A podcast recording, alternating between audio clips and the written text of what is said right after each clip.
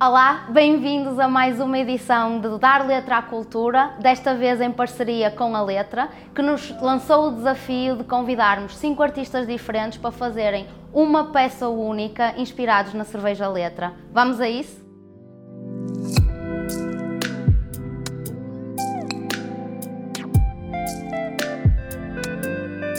Meu nome é Samantha, Samantha Almeida, minha alcunha, né? Como as pessoas me chamam, moleca, e acabou se tornando o meu nome artístico. E tanto pro grafite quanto pro rap. Isso começou com meu avô, que me chamava de moleca, quando eu fazia alguma coisa de moleca. E aí um amigo ouviu e acabou pegando. E foi melhor do que as outras alcunhas que eu tinha. Então eu, eu elegi essa. Foi a menos complicada. E pronto, quando eu já era bem, ainda era bem nova, assim, o começo do começo mesmo foi um, um CD do Planet Hemp, que é uma banda que tem no Brasil, Planet Hemp, né?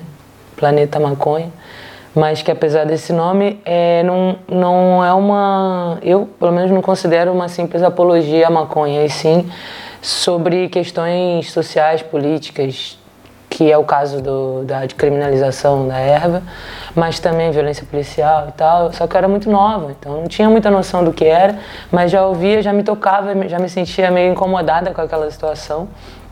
E com o tempo, é, pouco tempo foi passando e o Planet Ramp lançou um, um disco que tinha uma música que falava sobre hip hop. E aí eu procurei saber o que era e aí comecei a entrar mais deep no universo do, do rap mesmo, porque o Planet Ramp era tipo mais rock and roll com rap, sabe? Era meio híbrido. E aí foi, né? Decolei, tipo, fiquei viciada em, em rap, já gostava muito de grafite, já gostava muito de skate, então os grafites ficavam na pista de skate, aí tudo juntou. Durante a minha adolescência eu escrevia eu lembro que uma das primeiras músicas assim que eu, que eu lembro que ficou boa, eu tinha 12 anos. E aí por aí foi, comecei a ouvir um programa de rap nacional, cultura underground, carioca, tal, bem pouco a pouco, mas muito em casa, porque é isso, minha mãe zelava bastante do estudo e tal, aquela ordem. Então, menor de idade eu não saía muito assim, não, não tava muito solto. Mas acho bom isso também, foi bom para mim, foi uma incubadora, assim, não queimei a largada. Mas também quando eu fiz 17 anos, eu passei no vestibular, que é a prova para faculdade no Brasil, e aí foi tipo assim, já fiz a, o meu minha obrigação agora, ninguém me vê mais. Aí eu fui para a Cidade de Deus fazer curso de audiovisual na CUFA, aí conheci a galera do grafite, aí conheci, me levaram para um, um concerto do Racionais MCs, aí conheci mais uma galera, descobri um encontro de grafite, aí ia tentando conciliar a minha vida de filha da minha mãe e a minha vida de querer muito ser artista do, do movimento hip hop. Eu queria ser todas as coisas, então eu comecei, uma vez eu te disse isso em off, comecei meio que fazendo break, break dance. E dançava break de chão, treinava, mas aí fui conhecendo esse movimento, sentindo essa energia. E aí fez-se luz, né? Comecei a entender melhor o que era e me encontrar melhor. Mas mesmo assim, parei de dançar porque ficava com a mão doendo e aí não dava para fazer grafite, eu gostava mais de fazer grafite. E o rap foi uma coisa muito natural, faz parte da minha educação, digamos assim. Eu acho que o rap é educacional. Compor, é, expor emoções, sabe? Refletir, é um pouco terapêutico. E pode sair um resultado profissional que pode ser vendido também, mas que não, não precisa ficar preso a isso. E pronto, no final da minha adolescência, com 18 anos, aí que eu né, consegui sair mesmo, tá na rua, esse período que eu tô contando, eu fui descobrir o freestyle.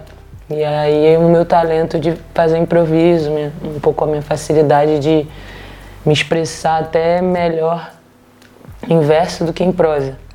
E aí, desde então, tô fazendo, né, tipo, um pouco um trabalho um pouco independente, às vezes um pouco amador, mas contínuo, sempre contínuo. Faço parte de um coletivo chamado Comando Selva, que significa selva, significa segue na estrada livre e voa anonimamente. E desde 2014, final de 2014, eu vim para cá, para Europa. Então lá no Brasil eu tive no Rio, morei um tempo na Bahia, fiz parte também do movimento hip hop da Bahia. E depois vim para cá. E aí cheguei aqui tentando entender porque é bastante diferente. Apesar de ser o hip hop na mesma, mas é isso, é regional, então as coisas culturais de cada lugar. Fui tentando me adaptar e descobrir também, né, os artistas, estudar um pouco também, muita coisa que eu não conhecia. E aí nessa caminhada eu conheci o Sam num concerto do Cone Crew, é, diretoria, que são amigos lá do, do Rio dessa época. E a gente fez um freestyle junto, filmou e tal, e depois, um tempo depois, ele me convidou para fazer uma música e aí foi a Risca, que está no YouTube. Foi lançada, se não me engano, em 2016. E pronto, ah, isso foi um pouco assim, eu debutei aqui na, na Tuga, né? Porque o CMD Kid é King e eu, a, a, a malta que, que tava na rua e que fazia freestyle na rua ali pelo centro, por Lisboa, já me conhecia, porque é isso, sou um pouco viciada em fazer isso. Então, o 36, sabe? Cais Sodré. Mas depois que eu fiz, que o Sam produziu a música e lançou o clipe, aí o pessoal, tipo, meio que. Foi um pouco sur surpresa, né? Acho que não me conheciam mesmo. É muito underground, assim. No, eu fui aprender depois a importância de você realmente ter um trabalho profissional acompanhado com um, digamos, uma assessoria de imprensa, um marketing, algo que porque não é se vender, né? O público merece, né? Ter, saber onde te achar, sabe? É um pouco arrogante, assim, a gente querer não ser visto, sabe? Moleca, bem-vinda. Obrigada bem pela tua presença aqui. Vamos fazer só um brinde para termos sorte para esta conversa. Vai ser certamente muito positiva. Nossa.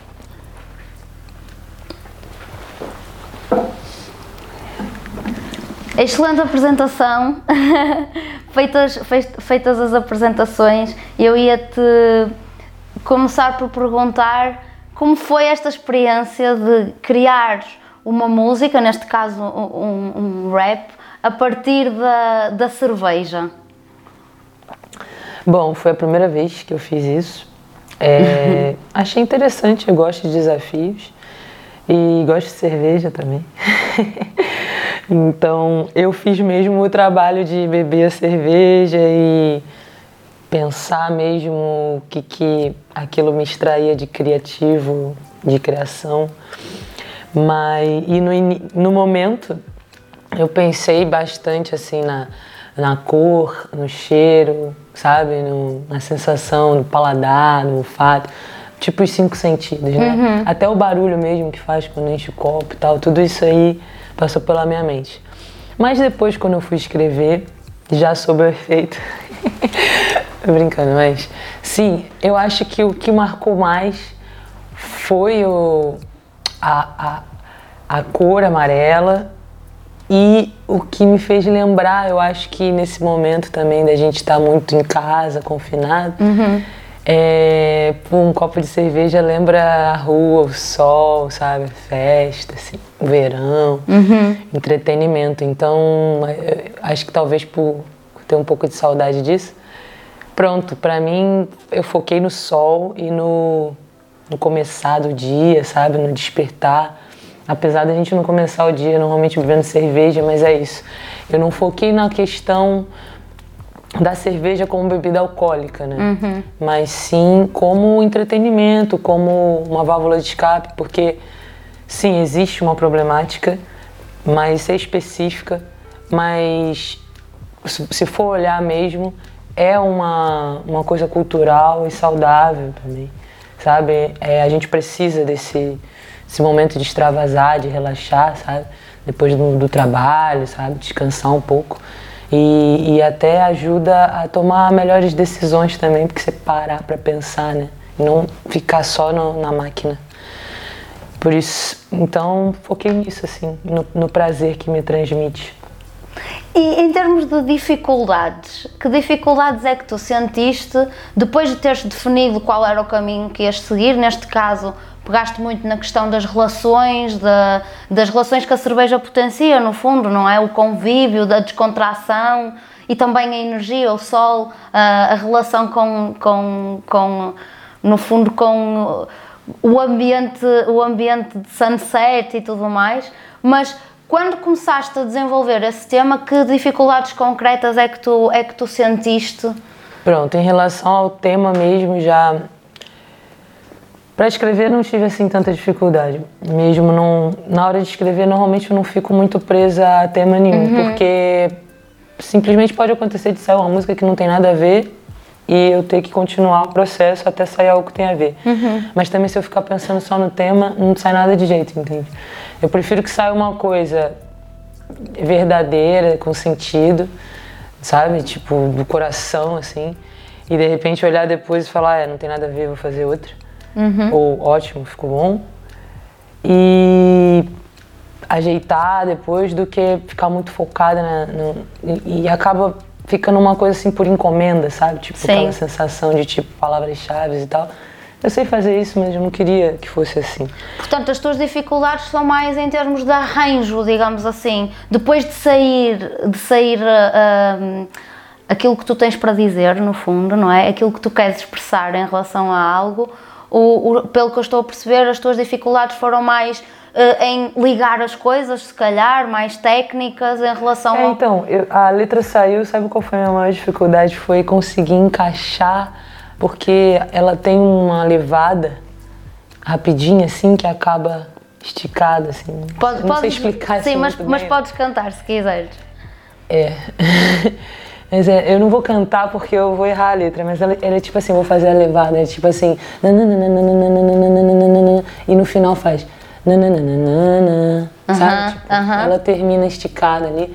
Então, para conseguir encaixar aquilo ali, a música não é acelerada, ela tem uma vibe mais chill out, mas não significa que não tem um pouquinho fast flow, sabe? Sim. Tem, tem uma velocidade ali. E aí eu acho que foi mais encaixar, botar umas palavrinhas a mais, outras a menos e tal. E foi interessante porque eu tentei fugir um pouco do que eu faço sempre. Tentei fazer uma música mais não vou dizer pop, né, mas assim, um pouco mais um pouco mais pop, um pouco mais chill. Certo, sabe? certo. Com... Tipo, animada, tal. Não foi tipo rap, underground, old school, boom bap, sabe? Sim, sim, completamente. Tem um pouco de tudo, mas é isso. Tende um pouco, tem uma leveza, na minha opinião. Ok. E em termos de, pelo que eu percebi, pronto, tu já, já explicaste que neste processo em concreto hum, as coisas fluíram muito naturalmente a partir do momento em que começaste a escrever. Mas no que diz respeito a bloqueios criativos, que no fundo é esse o tema que estamos a, explorar aqui, um, que tipo de bloqueios é que te surgem quando estás, a, quando estás a criar algo e em que partes do processo? Eu acho que o primeiro bloqueio que surge é, é uma consequência da uma certa ansiedade, uhum. porque é isso, a gente tem milhões de coisas para fazer e aí é sempre uma tarefa, né? Quando você se predispõe a fazer algo, mesmo que não seja alguém que esteja cobrando, mas é isso, fica ali na lista. Things to do. E aquilo já gera um nervosismo que já faz você não. Tipo, se você não tomar cuidado, você acaba se perdendo na emoção ali. Atrapalha a criatividade porque você tá, tá na frente a ideia de que isso tem que ficar pronto. Uhum. Então acho que já, daí já é o primeiro, assim. Mas sim, acaba, acabou que não teve esse, essa dificuldade, já não tem assim tanta, por conta também de uma, um condicionamento, porque não é natural. Eu sei onde estão minhas dificuldades, então para eu já não ficar nervosa, eu já tipo, sabe, tento sempre voltar, não, calma, tudo bem se não conseguir. E aí isso aí já ajuda bastante a desbloquear a criatividade. Mas é isso, às vezes a gente tá querendo fazer sair, tem uma, uma palavra que não tá pronta. E eu acho, bom, o que eu costumo usar é ir dar uma volta, fazer outra cena, sair com minha cadela, sabe? Uhum. Tipo, mesmo uma coisa que não tenha nada a ver, tipo zerar, sabe? Uhum. O jogo. E aí depois voltar, sei lá, qualquer coisa mesmo, assim, ir lavar roupa, ir fazer uma comida, sabe? Faxina e dormir. Eu gosto bastante de dormir. Tipo, quando dá tempo, né? E quando tá assim, às vezes eu resolvo as paradas no, no sonho. Assim. Eu vou e durmo pensando, acordo com a resposta. Nem sempre acontece, né? Mas eu costumo usar essa estratégia. Claro. Dá bastante. Sim, no fundo o, o, que tu estás a falar é muito interessante porque parte do respeito por ti própria, não é? O respeito pela, pela necessidade de dar tempo para que o, o, não só a tua parte consciente, como também o teu raciocínio inconsciente possa trabalhar as ideias e chegar a algum lado com isso. Tu sentes que de facto isso, esse processo acontece? Ou seja, tu tens ideias inacabadas dentro da tua cabeça que de um dia para o outro consegues perceber que passam a fazer sentido. Total, assim. Bom, eu. Cada, cada artista tem uma trajetória, né? Mas no meu caso, é, como eu disse, é um sonho de criança. Assim. Uhum. Desde criança eu já queria ser isso. Então, tipo, eu sou o que eu queria ser, mais ou menos, né? Tipo, claro que tem sempre um, umas melhorias a fazer, mas é basicamente isso, assim. Eu queria fazer isso mesmo. Tem até uma música que eu falo isso, tipo, do meu rolê de skate, tô vivendo o que eu queria, tá no muro meu grafite e o meu rap é o que me guia. Porque é isso mesmo. Mas quando a gente fica adulto, a gente tem que conciliar mais com a vida real, né? Pagar contas e tal.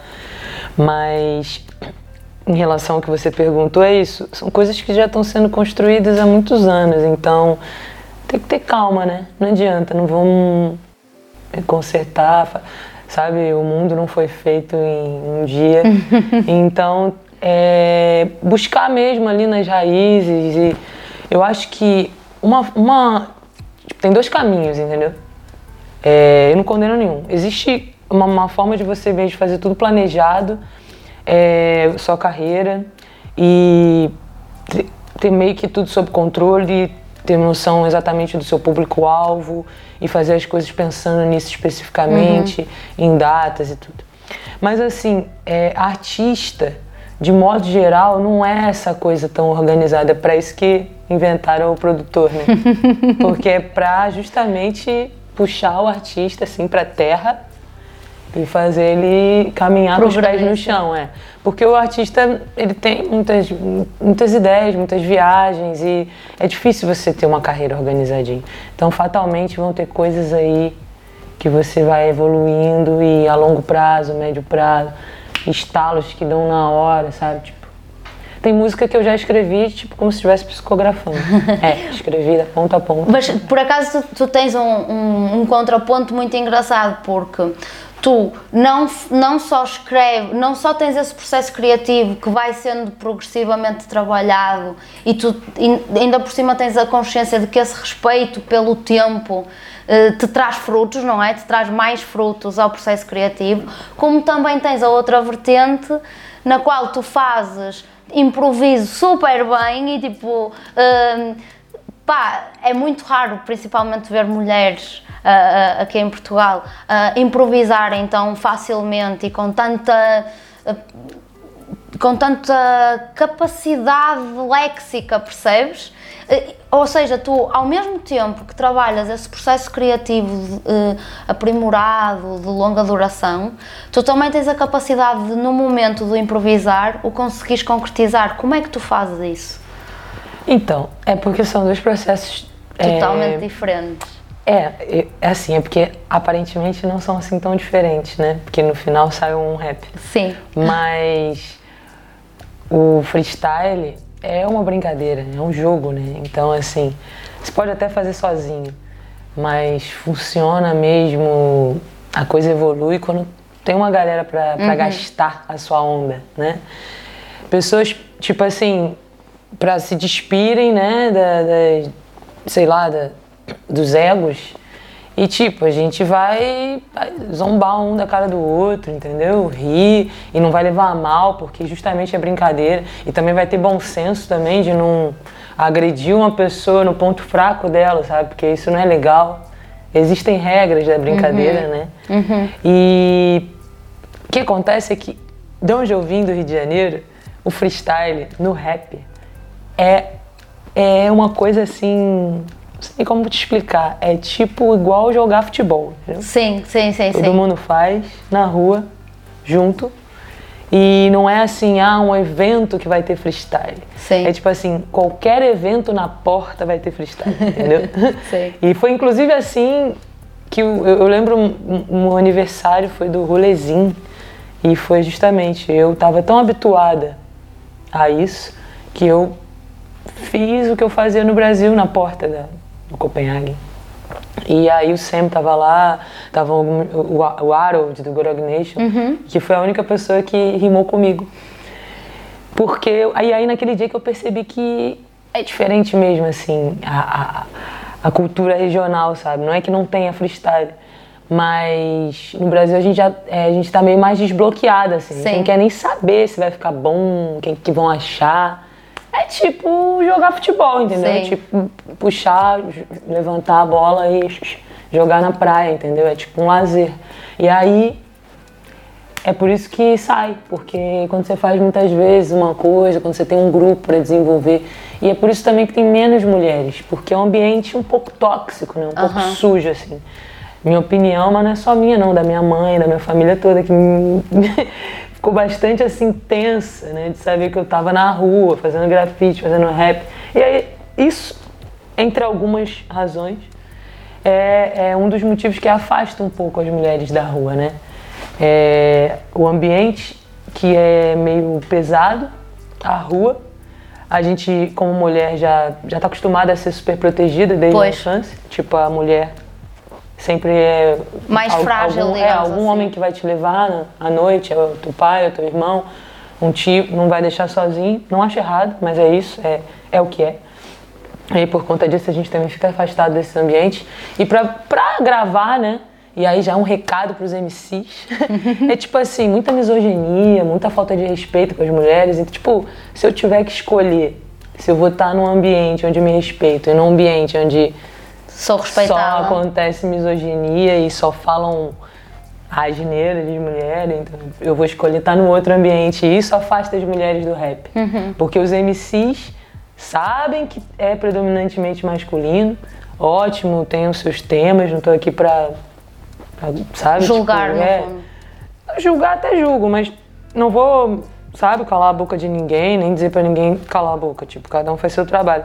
Mas vamos ser realistas, né? Não vamos ficar falando um monte de besteira, um monte de parada, sabe, pejorativa sobre as mulheres e depois perguntar ah, por que, que as mulheres não, não aparecem mais. Pô, desculpa, mas é porque não, tá, não é nada convidativo, entende? Claro. É só isso também. Se a gente começar a ficar oprimindo os caras num ambiente só de mulheres, não vão chegar lá, entendeu? Sim, sim, sem dúvida. Parênteses. Não, ótimo parênteses, ainda bem que tocaste nesse ponto, porque de facto essa diferença existe e essa diferença, isso sente-se bastante. Se bem que ah, ah, tu tiveste a oportunidade de viver no Brasil em que o próprio freestyle era muito mais comum, muito mais intenso do que é aqui em Portugal. E tu certamente tens sentido essa, essa diferença de estímulos, digamos assim. Mas no que diz respeito ainda ao processo criativo no freestyle, que tipo de raciocínio é que tu utilizas quando estás ah, portanto, numa situação dessas? Quando, quando estás numa situação de freestyle, que tipo- o- em, primeiro, qual é o teu gatilho? Se tu já tens triggers par- preparados para dar início ao freestyle e que estratégias é que tu utilizas para. hum, eu sei que já é um bocadinho eh, inato para ti. Não, mas tem umas, umas, uma- umas formas de, tipo, aulas, né? Sim, Tipo, eu já te disse que eu, dava, eu, eu dei aula, né? Bastante tempo. Tive no ambiente escolar, no ambiente de projeto social, tipo, dei aula em vários âmbitos. né? sim, Desde o, da criança até o adulto e desde o pobrezinho até o, o rico. Desde o ambiente escolar ao ambiente livre. E o que acontece é que existem exercícios para você conseguir fazer, desbloquear a rima, porque a rima ela é igual a matemática. Ela, sabe? 2 mais 2 dá 4. Então é isso. Existe a quantidade de sílabas, é, existem as terminações, existe você também é, é, combinar palavras, porque não chega a ser a rima, mas até que comecem parecidos, entendeu? Tipo, dá pra brincar com os fonemas, tudo isso aí entra na música. É claro que para desbloquear isso, você vai fazendo, é o que eu disse, né? Tem um ambiente e tal. Mas também existe dicionário de rima, existe você ir fazendo uma listinha. E eu queria falar sobre um programa que a gente fazia lá no Rio, chama Reciclando Pensamentos, Uhum. a gente o Comando Selva, né, que eu estou me referindo.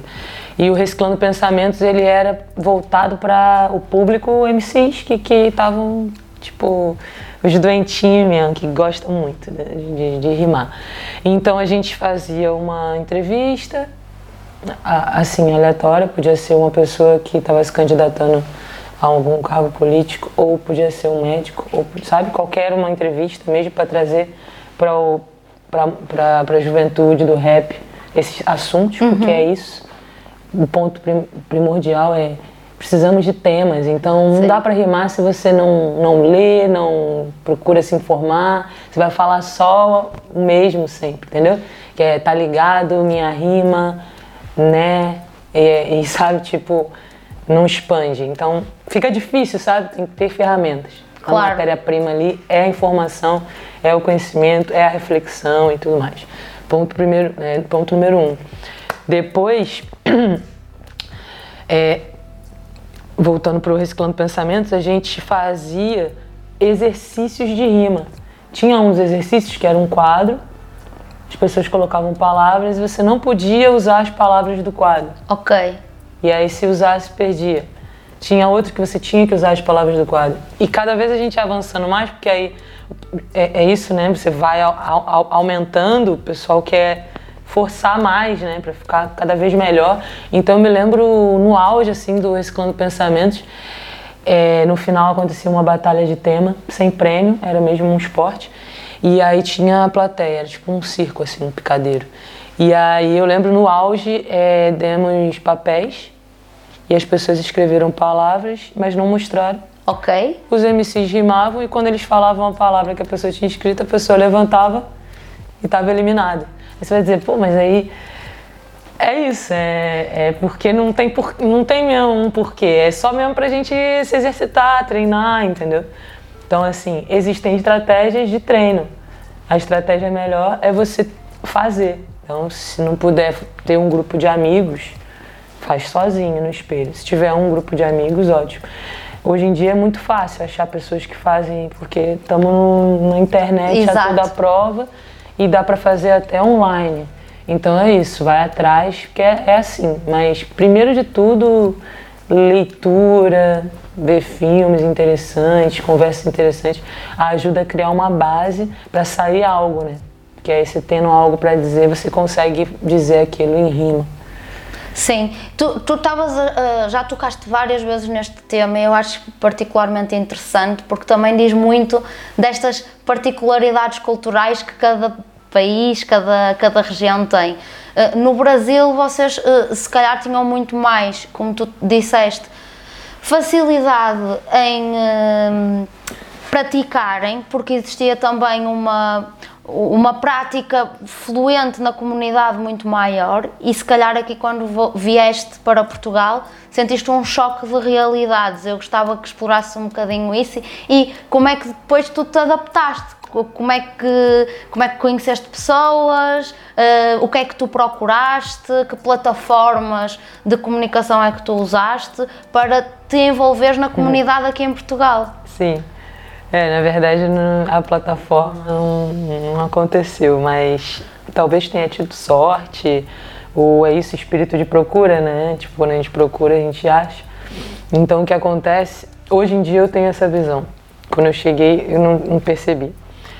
Achei até que aqui era, tipo, que a galera do rap era mais criminal e tal, mas não tem nada disso. A verdade é que lá no Brasil, as coisas. Essa é a minha opinião, né? Acho que acontecem mais na rua, sabe? E eu fui procurar na rua aqui e eu percebi que aqui não é que as coisas aconteçam em casa, mas não é assim tão na rua, tão com quem tá na rua, entende? Tipo, quem tá na rua, assim, já acaba sendo um ambiente um pouco mais pesado. Na minha opinião, foi o que eu experimentei. Mas não significa que não tenha MCs, mas é isso, eu fui encontrar nos bares, aí que eu fui descobrir alguns Nas lugares. festas sim, de hip hop isso, né? um dos lugares onde eu vi assim mais próximo do que eu estava acostumada foi o 36. 36 e o Copenhague. É, sem querer fazer propaganda, né? Mas é porque pra galera do rap, assim, eu sei que tem um valor esses espaços, porque acabam, acabam apadrinhando, né? Claro. Os, os artistas. E é isso, na frente ali do 36 conheci alguns MCs que fazem mesmo freestyle. E foi é, aí a, a Vera. Um, eu vou citar um só, porque é isso, não vou esquecer vários. Mas teve um assim que eu lembro que me chamou muita atenção e que me deu muita esperança quando eu vi, que foi o Breakout. Ok. O breakout rimando é tipo. Não dá nem. dá vontade de ficar só ouvindo. Só porque ouvir. ele vai no deep do. Ele esquece que tá todo mundo ali, sabe? Ele começa a falar milhões de coisas. Então eu acho que é isso também. Né? Já aproveitando um gancho ali, pegar esse gancho do breakout. Também é uma, uma chave, é você. Sabe? Ligar o mute para o que está em volta de você e para as opiniões que você acha que vão ter, porque sabe, senão é melhor você nem estar ali. Claro. Pra você conseguir desenvolver, você tem que se despir do- da opinião dos outros.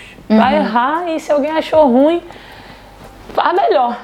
Essa, é essa é a resposta. Vai lá, faz melhor, parabéns, se você fizer melhor. E deixa eu fazer o meu aqui, é isso. Não tem que estar respondendo. Isso aí eu aprendi no grafite também, porque você está ali no muro e um monte de gente está falando, as pessoas te perguntam o que você está fazendo, não sei o quê. Tem que aprender a isso, a fazer por você, né? Tipo, é suficiente. Mas já agora tocaste num ponto incrível eh, no que respeita aos bloqueios criativos, que é quando tu estás de facto a executar o- a tua a tua expressão, de facto sim, essa, esse isolamento, esse fazer pelo fa- fazer pelo, pela necessidade de expressão é ótimo, mas o feedback que existe depois dessa partilha, não é? Dessa partilha com os outros, é de alguma forma relevante para ti, até para teres segundos entendimentos sobre aquilo que fizeste, ou até aprofundares determinados, determinados pensamentos que, que, que estão presentes na tua música? É, às vezes até eu ouço sentidos que eu nem tinha pensado, né? Sim, Porque acontece, é, é bizarro quando acontece, porque foi você que escreveu Certo. e você não viu que você também estava escrevendo aquilo, para você era outra coisa, e vem uma outra pessoa, mais de uma, falar aquilo, e você vai falar, ah, faz sentido, né? Não foi isso que eu escrevi, mas acabou que foi também. Porque eu não sei se não foi ou se eu inconscientemente Aham. acabei escrevendo. E o feedback é isso, assim. Eu recebo bastante feedback que eu gosto, que é tipo de, de perceber que a minha música as pessoas usam para se motivarem. E isso é uma coisa que me deixa muito feliz. Mas é claro que vou ter feedbacks ruins, tipo. Eu não sei se eu. se a minha, minha postura, a minha imagem, não sei, mas eu não recebo assim tantos feedbacks ruins. E acho que de repente a pessoa perde um pouco a coragem de chegar lá, porque eu acho uma, um pouco meio deselegante, sei lá, tipo, nada empático você chegar no trabalho de alguém e no comentário Claro. fazer um comentário tipo que eu li, tipo, não sei o que, que esta gaja está a fazer aí. Bom, eu, eu só compus a música, interpreto a música, não é? Então, tipo, e tô ali no vídeo. O que será que eu tô fazendo ali? Então, se eu for ficar dando atenção pra isso, realmente tem muita coisa pra fazer, entendeu? Não dá tempo. Mas, por acaso, eu, eu respondi esse, porque eu não recebo tantos. Acho que se eu recebesse muitos, eu não Claro. respondia nenhum. Mas recebi dois nesse vídeo. E aí eu respondi, eu falei, ó, a Gaja vai continuar aí. E não vai ser só no refrão. Porque é o hábito, né? É chamar as, as meninas pra fazer o refrão. Mas a gente faz tudo também, tipo, a gente faz comida, faz filho, então a gente consegue fazer uma música, né? E isso me irrita um pouco. Então por isso que é bom não dar muita atenção a esse feedback. Claro. Porque isso mexe com a gente. É porque é tipo falar mal, mal do teu filho, entendeu? e isso impacta no próprio, nos próprios processos subsequentes, não Sim, é? atrasa, atrasa. Tipo assim, não preciso de ajuda pra, pra me atrasar, entendeu? Eu já me atraso so, fácil sozinho. Então, tipo, se não for pra ajudar, não atrapalha. Claro. Mas vai ter. Tem que aprender a lidar com a polêmica. Ou então não bota o trabalho na, na pista. Claro. Então, assim, botou o trabalho na pista. Falaram mal, é isso, é o direito da pessoa, ter a opinião dela. E quando a gente coloca no mundo, a gente espera que as pessoas ouçam. É um bom sinal quando alguém fala da música, bem ou mal, que é o sinal de que a pessoa ouviu, né? Então, Sim. despertou algum tipo de interesse. E é isso, as pessoas também estão muito condicionadas com moda e tal. Tipo, mudam de ideia, sabe? Tipo, a gente, a gente tá vivendo um, um momento ali onde a discussão de gênero, sexualidade e, sabe, é, raças, e etnias e autodeclarações, sabe? Tudo isso está vindo muito à tona. É, sim. tipo, essa nova geração vai ser, eu acredito que vai ser bem mais desbloqueada, entende? Mas é isso, tipo, não dá pra gente ficar é, muito ofendido também, porque as ideias mudam, entendeu? Tipo, pessoas que que falavam que não tinham noção de gênero e sexualidade, que riam da tua cara se você reclamasse de algo há, sei lá, cinco anos atrás, dez anos atrás. Hoje em dia estão levantando a bandeira, entende? E já, já estão se desconstruindo e, tipo, eu não vou, sabe, cristalizar uma pessoa para o resto da vida. A gente é mutável. Então, por isso que eu acho que não vale a pena ficar muito preso aos feedbacks. Acho que é interessante olhar para ver que tipo de impacto você causa se é, e, e até para você ver se é, você conseguiu Passar contemplar a, a sua é, passar a sua mensagem, sabe? Tipo, se contempla sua, o seu objetivo. Sim. Ah, sim, sim eu queria motivar, estou motivando. De repente eu não queria motivar, queria só que a galera dançasse tô vendo a galera chorar, sabe?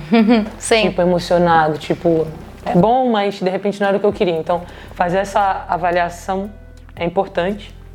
Mas é isso, acho que a música ela é tipo um filho mesmo, assim, a arte, né? Então a gente faz pro mundo. Então de repente seu filho não vai, não vai ser do jeito que você queria que ele fosse, mas você ama ele do mesmo jeito e você faz o possível para ajudar ele a crescer. É, exatamente. Sim. Então é isso, é, é, um filho, assim, não pode ter tanto apego aos resultados ou o que os outros vão achar.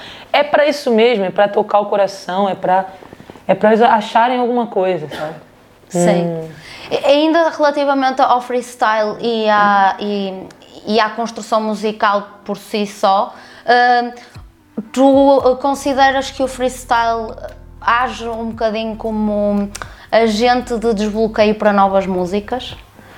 Sim, eu acho que ele, eu acho que o freestyle é uma brincadeira muito boa para isso, para desbloquear não só para música, para a vida assim. Uhum. Ah, você perdeu o medo, porque é isso parece muito. Realmente, eu lembro quando eu estava começando, tipo, tá numa roda, pessoas que já rimam muito, você fica um pouco envergonhado. Mas isso não acontece só com freestyle. Também quando eu ia andar de skate, também ficava com vergonha de andar na pista. Ficava no, na lateral, entendeu? Sim, sim, sim. Mas é isso, assim. É... Cara, quando você se taca, aquilo ali vai te criando. Vai... Aí que você percebe que não dá para aprender a andar de skate só andando do lado da pista. Né? Quando você dropa e vai, cai, é que você entende que você nunca vai aprender a descer uma rampa andando do lado da pista. Sim, sim. Entendeu? Então, o freestyle ele faz isso, ele meio que te joga numa situação que você pode errar e vai te dando várias ideias. Tipo, isso já é um desbloqueio criativo mesmo no processo de criar a música, mas para além disso, ele também te dá um te tira um pouco do medo de chegar ali e falar Sim de encarar no é. fundo, não é? De encarar e aí, isso também, é porque o, o, bloqueio, ele pode, é, ele tá ligado a várias coisas, né? Então, ele tá ligado à, à, à insegurança, de você achar que não vai não vai ficar bom. Mas também está ligado ao nervosismo de querer fazer e aí acaba que confunde. É que nem quando é, o branco, né? Quando fala assim, ah, deu branco. A pessoa sabe. Ah, a branca. Sim, quando tens uma branca, não é? Isso, aqui, aqui em Portugal é, é uma branca, né? No Brasil é deu branco. Mas sim, quando a gente tem essa, esse lapso de memória, é, normalmente a gente sabe exatamente o que a gente quer falar, tá ali na ponta da língua. Sim. E foge porque, na verdade, parece que os pensamentos vieram juntos. E aí, tipo, anulou, sabe? estão ali, mas. É um bug. É um bug, é tipo um bug. Não consegue ver, mas estão ali. Então, essa parte do, do nervosismo, sabe? Do, da frequência mesmo, da nossa emoção e tal, isso influencia muito no, no processo criativo. Então, quando você já treina a brincadeira e você já perde o medo, é isso, você, você um, vai. Exato, tens uma página em branco para escrever, não é? Basicamente. É, na minha história, foram meus colegas do Comando Selva, porque eu, como eu já fazia letras desde adolescente, então quando eu fui debutar ali no, no mundo do rap, eu tinha algumas coisas que eu queria cantar para os meus amigos. E aí eu chamava na porta da festa para cantar no ouvido. Porque não era é, tempos de tecnologia onde você fala, ah, ouve aí meu som. Então eu cantava na capela. Tipo, meus amigos foram muito pacientes. E aí, e aí, passado um tempo, meus amigos já falavam assim, não, não, sobe lá no palco. Vai direto. Vai né? lá, é. Então, assim, eu comecei mesmo a rimar no palco assim, ó, sendo empurrada, tipo, porque é aquela coisa da banca, o pessoal fica ali atrás no palco, né? Meio que nos bastidores, assistindo o concerto de trás. Então fica mais fácil de te empurrar, empurrar. pra frente. Entendeu? e é isso, eu acho que, pô, se eu pudesse, assim, eu desejo isso para todos os artistas, sabe? Ter esse ambiente livre, sabe? Claro. Porque aí sim, aí você consegue subir no palco do sumol e não ter medo. Porque você, na verdade você não tá nem aí, entendeu? Você, você tem certeza que a galera tá curtindo, sabe? Você não tem medo, porque uhum. você tá curtindo.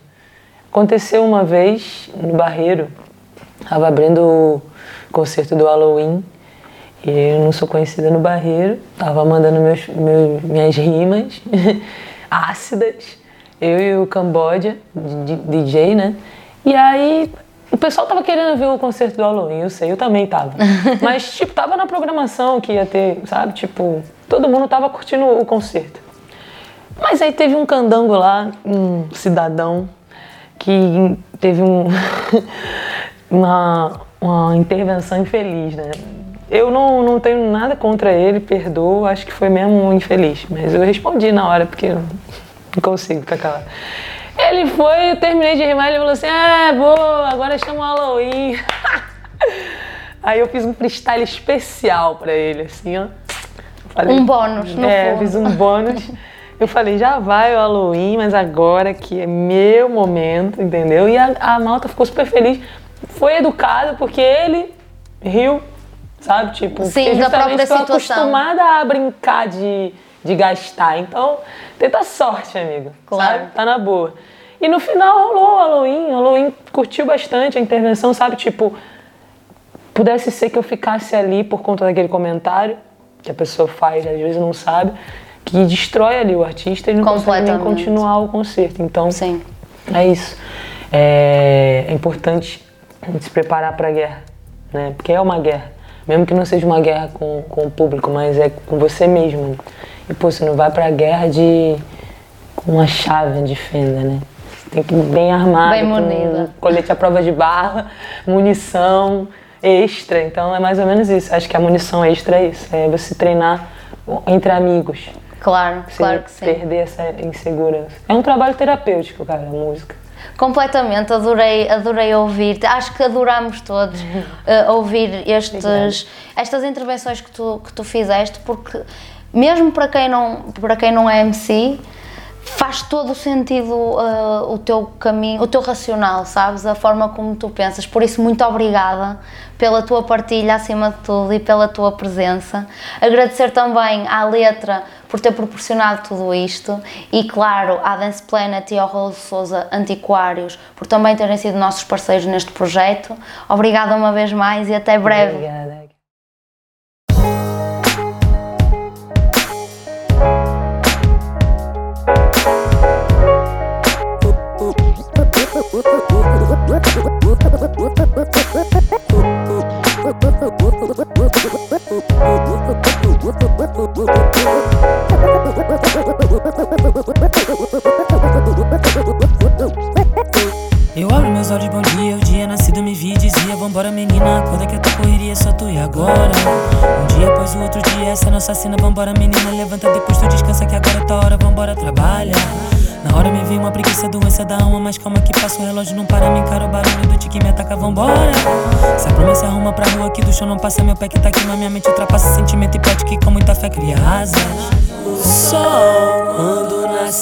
Todos Sente só o calor pelo corpo, bom Esquenta pouco a pouco Não tá só quem estende a mão pro outro Sol, quando nasce é pra todos Sente só o calor pelo corpo. Bom, esquenta pouco a pouco. Não tá só quem estende a mão pro. Esse sonho é só pra quem tá vivo cultivando no peito a vontade de dias melhores. Saúde, família, perfeita harmonia, paz e amor em casa. A luz que invade a janela não pede, vem bem na minha cara, ilumina a menina dos olhos e acaricia minha lágrima impede que eu caia. Me lembra que não, que não tá aqui, eu não tô sozinha, que a luz ilumina. Mas eu sou só minha, isso só me confirma que a vida é joia que mais brilha. É aí que tá toda a magia, toda a poesia que até na derrota, beleza. E jamais seria o que sou se não fosse assim, ser feliz é a mística. O sol, quando nasce é pra todos. Sente só o calor pelo corpo. Oh, esquenta pouco a pouco. Não tá só quem estende a mão pro outro. Sol, quando nasce é pra todos. Sente só o calor pelo corpo. Oh, esquenta pouco a pouco. Não tá só quem estende a mão pro outro.